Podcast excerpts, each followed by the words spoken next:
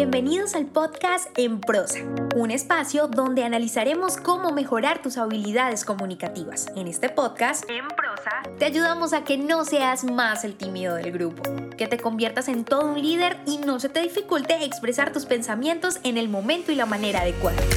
Hemos seleccionado los mejores temas. Tendremos entrevistas con personas que tienen experiencia en ello, donde analizaremos de manera muy sencilla, desmenuzaremos la información para que lo aprendas y practiques en cualquier área de tu vida. Soy Diana Checa. Bienvenidos. Hey, bienvenida y bienvenido una vez más a En Prosa Podcast, el podcast en español donde aprendes a comunicarte mejor. Hoy vamos a hablar de redes sociales. ¿Te has dado cuenta que las redes sociales hoy en día se han convertido en un medio de comunicación más que justamente eso, una red social, que su objetivo principal era conectar, socializar con amigos que hace rato no veías o de pronto estar al tanto de tus familiares lejanos o no tan lejanos en medio de esa red social? Y lo cierto es que sí, cada vez más tenemos acceso a más información a través de las redes sociales. Pero ¿qué es lo que está sucediendo hoy en día con esto? Que tenemos, como ya lo mencioné, muchísima infoxicación. Estamos hablando de que cada vez más las marcas producen y producen información y esto se debe a las ganas o a la intención de sobresalir en un medio de comunicación. Sin embargo, ¿por qué será que se está dando este fenómeno?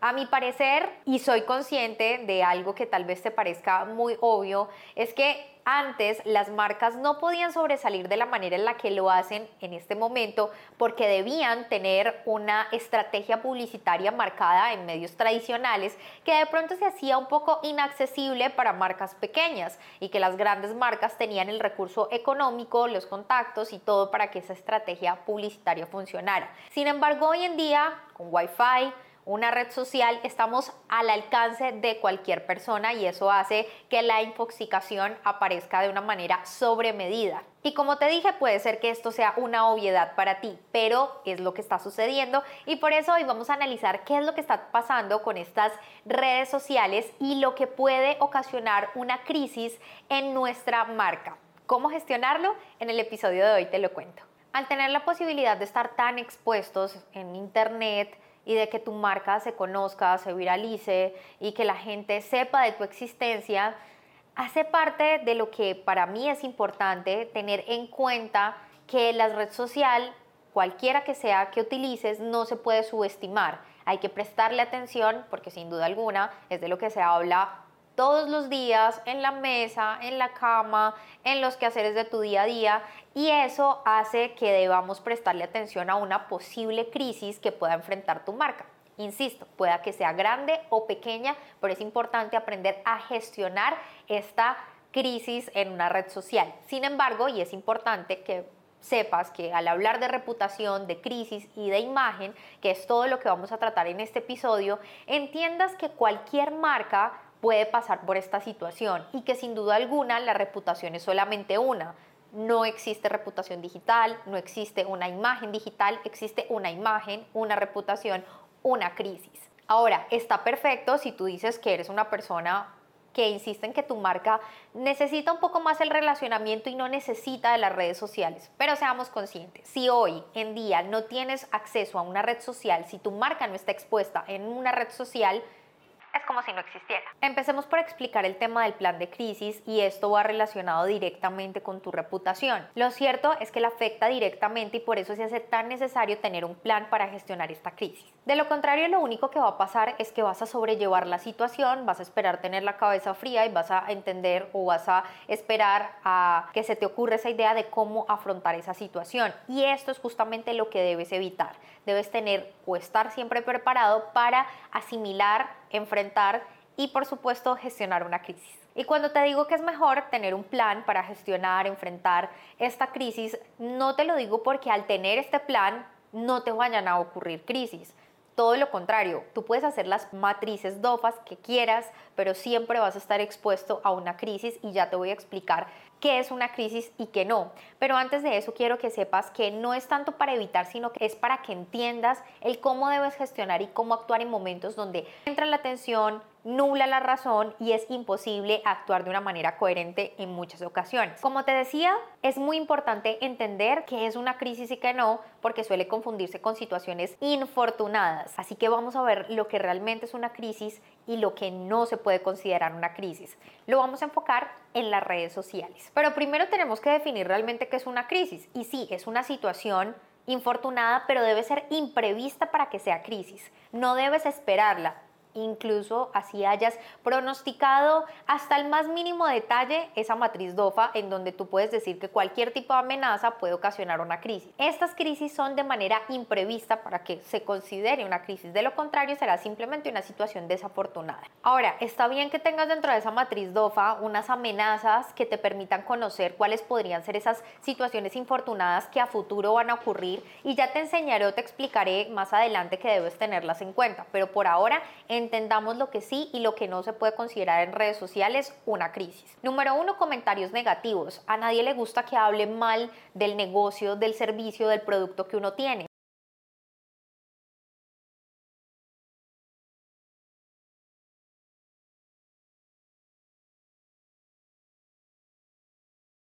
Y cuando se suma una cantidad considerable de comentarios o de malas expresiones, malas frases, malos referentes de tu marca, es importante considerarlo como una crisis. Ahora bien, esto hay que identificarlo como una crisis cuando es algo que se vuelve viral, cuando es algo que se vuelve repetitivo y constante. Ahí se puede considerar una crisis diferentes comentarios negativos. ¿Qué no es una crisis? Cuando aparece un comentario esporádicamente diciendo un comentario negativo o una situación infortunada que tuvo el cliente, el consumidor o la persona que recibió tu producto o servicio. Ahí no se consideraría una crisis, sino una situación infortunada que tuvo un cliente o un consumidor final. Otra posible crisis en redes sociales es los errores dentro de las publicaciones. Es importante entender que algunas marcas publican temas relacionados con el racismo, la sexualidad, que pueden ocasionar incomodidades frente a sus consumidores o sus clientes. Ahí es importante entenderlo. ¿Qué pasa? Por ejemplo, hace ya algunos meses pasó el tema del Día de la Mujer y muchas marcas quisieron abordar este tema, pero lo hicieron desde una manera o desde la opinión de los hombres, que ocasionó que por intentar hacer una publicación cometieron el error de tener un punto de vista equivocado frente a lo que realmente conmemora el día con lo que realmente significa el día para las mujeres, en este caso puntual. Entonces hay un error en la publicación, esto se puede viralizar y puede afectar tu reputación. Ahí sería una crisis. Todo lo contrario pasaría si en una fecha conmemorativa como es el Día de la Mujer, el Día del Trabajo, etcétera, publicas algo que tiene relación con tu marca, con tu esencia, con lo que tú quieres comunicar y transmitir con tu marca y lo publicas sin ningún tipo de error o sin algún tipo de publicación que involucre de manera sexista, racista o que perturbe o incomode a tu audiencia para evitar las viralizaciones, los malos puntos de vista que generen percepciones negativas a tu marca y que afecten a largo plazo a tu reputación. Problemas de seguridad puede ser otra posible crisis. Tiene que ver con que los datos de los clientes estén comprometidos, fraudes publicitarios, contenidos que no son tuyos porque te hackearon la cuenta, te hicieron pasar por ti y publicaron contenido que no va ni representa los valores de tu marca, ni tu personalidad, ni lo que tú quieres transmitir. Esto sin duda alguna una hará alertar perder la confianza de tus consumidores. Un caso particular es que tú recibas datos importantes de tus clientes y que haya un hackeo dentro de la seguridad de tu empresa y todos esos datos de los clientes se vean comprometidos. Eso va a hacer que pierdas obviamente confianza y que obtengas una mala reputación porque los datos de esos clientes están comprometidos. Muy diferente pasa si la plataforma tiene algún problema, eh, tienen que solucionarlo, está en reparación o mantenimiento y los datos de los clientes no se ven comprometidos. En el primer caso, evidentemente sería una crisis para tu marca y en el segundo caso, pues evidentemente sería algo inesperado, algo de manejo que puedes solucionar rápidamente. Por eso hoy te enseño a gestionar un plan de crisis para que tu reputación no se vea afectada en tus redes sociales y puedas superar estos imprevistos y situaciones infortunadas para tu marca. Número 1. Identifica. Es supremamente importante que tengas claros dos cosas inicialmente. Número uno, ¿cuáles son esas crisis por las que ya ha pasado tu marca o esas situaciones imprevistas e infortunadas, como lo mencionamos anteriormente? Y también cuáles podrían ser esas posibles o futuras crisis por las que podría pasar tu marca. Ya hemos hablado de los comentarios negativos, errores en las publicaciones, posibles problemas de seguridad e incluso ataques directos a la reputación, entre otros. Esos posibles situaciones infortunadas y por supuesto imprevistas que podrían considerarse crisis es necesario que las tengas en el radar para poder empezar a gestionar tu plan de crisis y reputación en redes sociales. Número 2, crea. Para este tipo de situaciones es importante un equipo que esté preparado para afrontar este tipo de situaciones tanto en redes sociales como en la vida real en temas de reputación, en temas de crisis. Por eso es importante que crees un grupo interdisciplinario que esté presente en todas las áreas de la empresa o de tu marca, independientemente y obviamente teniendo en cuenta el tamaño será el equipo, pero lo importante es que estén las personas de alguna persona de marketing, relaciones públicas, tecnología, comunicaciones, para que juntos den su perspectiva de lo que se debe hacer en ese momento de crisis. Ahora, ten en cuenta que si no tienes ese grupo o no tienes de pronto la capacidad para tenerlo disponible en temas de crisis a ese grupo de personas, lo puedes hacer a través de una agencia de marketing digital. Número 3. Establece. Es importante que conociendo cuáles son esas posibles crisis que puedas afrontar o cuáles son esas crisis que ya has afrontado, como lo hablábamos en el primer punto, es necesario entender entonces cuál es ese protocolo de comunicación que se debe seguir en el momento de una crisis. Esto es importante porque será la guía para ese equipo ya establecido de qué es lo que debe comunicar, que son finalmente los mensajes clave el tono de marca que se va a usar y las plataformas también que harán que ese mensaje clave llegue a la audiencia gestionando esa crisis. Es muy importante tener en cuenta esta guía porque en ocasiones las marcas suelen caer en disculpas no apropiadas de la manera que no se deben dar y justamente eso hace que un plan de crisis no funcione. Recuerdo que hace poco pasó un incidente con el Dalai Lama que me parece importante tenerlo en cuenta. Y es que cuando tú vas a explicar una situación, vas a dar un comunicado de prensa que permite gestionar una crisis como le sucedió al Dalai Lama, donde le pide a un niño explícitamente frente a cámaras que le chupe la lengua, hace que su equipo de trabajo justifique lo injustificable a través de un comunicado de prensa. ¿Cómo lo hicieron? Diciendo que no quisieron que se presentaran este tipo de situaciones que son obviamente incómodas y que pues por supuesto no van acorde con lo que expresa el Dalai Lama dentro de su esencia como una marca personal por supuesto y en lo que marca una religión como tal, pero que su santidad es una persona bastante humorística, que su santidad es una persona que juega incluso frente a cámaras y que es una expresión de juego, de humor para que todo el mundo conozca esa personalidad o ese lado agradable del Dalai Lama. Lo cierto es que aquí cometieron un error, a mi parecer, las personas que hacían parte del equipo de comunicaciones que estaban gestionando una crisis. Finalmente, por dos cosas. Una, porque no era imprevista. En el momento en el que salió el video, ya habían pasado ciertos meses de que se había presentado esta situación y tuvieron un tiempo prudencial para gestionar esa crisis internamente antes de que se volviera viral este video.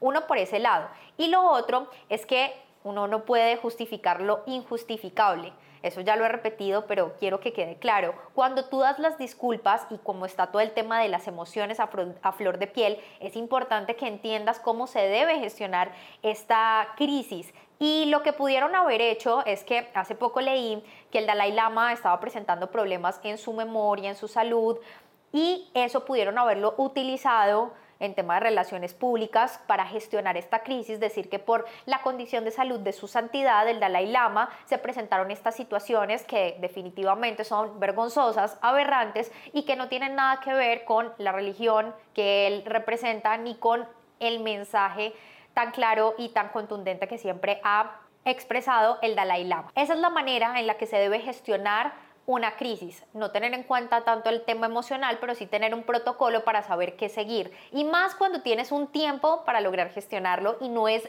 tan inmediato como el ejemplo que te acabo de dar del Dalai Lama. Número 4. Capacita. Es importante que todo el grupo de personas conozca, número uno, las posibles crisis o las crisis que ya han pasado anteriormente de las cuales podrías verse afectada tu marca o tu reputación en sí. Por otro lado, también es importante que conozca ese protocolo de gestión de crisis para que al momento de conocerlo sepa qué es una crisis, cuál podría ser ese protocolo y seguirlo al pie de la letra independientemente del grupo de personas que hagan parte de ese grupo gestionador de crisis. Número 5. Monitorea. Es necesario que tu equipo haga un monitoreo constante de lo que está pasando en redes sociales. Cuando hablamos del tema digital, sabemos que es un mundo que nunca duerme y por tanto en cualquier momento puede aparecer una crisis. Si aparece esa crisis, el tema del monitoreo hará que los protocolos y la gestión de crisis sea mucho más efectiva. Número 6. Desarrolla.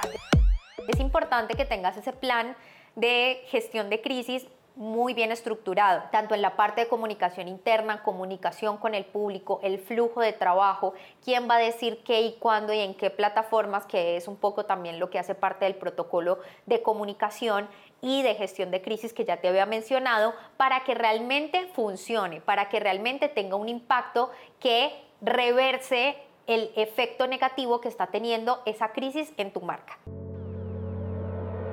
Número 7 sin duda alguna es supremamente importante hacer ejercicios de simulación con tu grupo, tus asesores, tu agencia de marketing, que te permitan entender cómo podría funcionar una crisis. Evidentemente cuando aparezca la crisis no va a ser nada comparado con el simulacro, pero es importante que lo hagas y lo practiques para que estés siempre alerta, que tengas en el radar las cosas que debes hacer, sobre todo para el grupo de personas que hace parte de tu marca y las personas que a pesar de no estar en ese grupo, es importante que sepan cómo actuar, cómo manejar ese tipo de situaciones, a quién llamar, qué decir, cómo decirlo en un plan de crisis que sea contundente y efectivo para tu marca.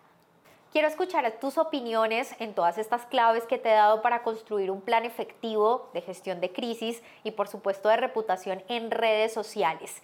Estaré esperando todos esos comentarios, tus opiniones y cómo has gestionado la crisis con tu marca en arroba en prosa podcast, tanto en Instagram como en Facebook. Así que por lo pronto yo esperaré ansiosa sus comentarios y tú y yo tenemos una cita en un próximo episodio. Si te gustó este podcast, compártelo.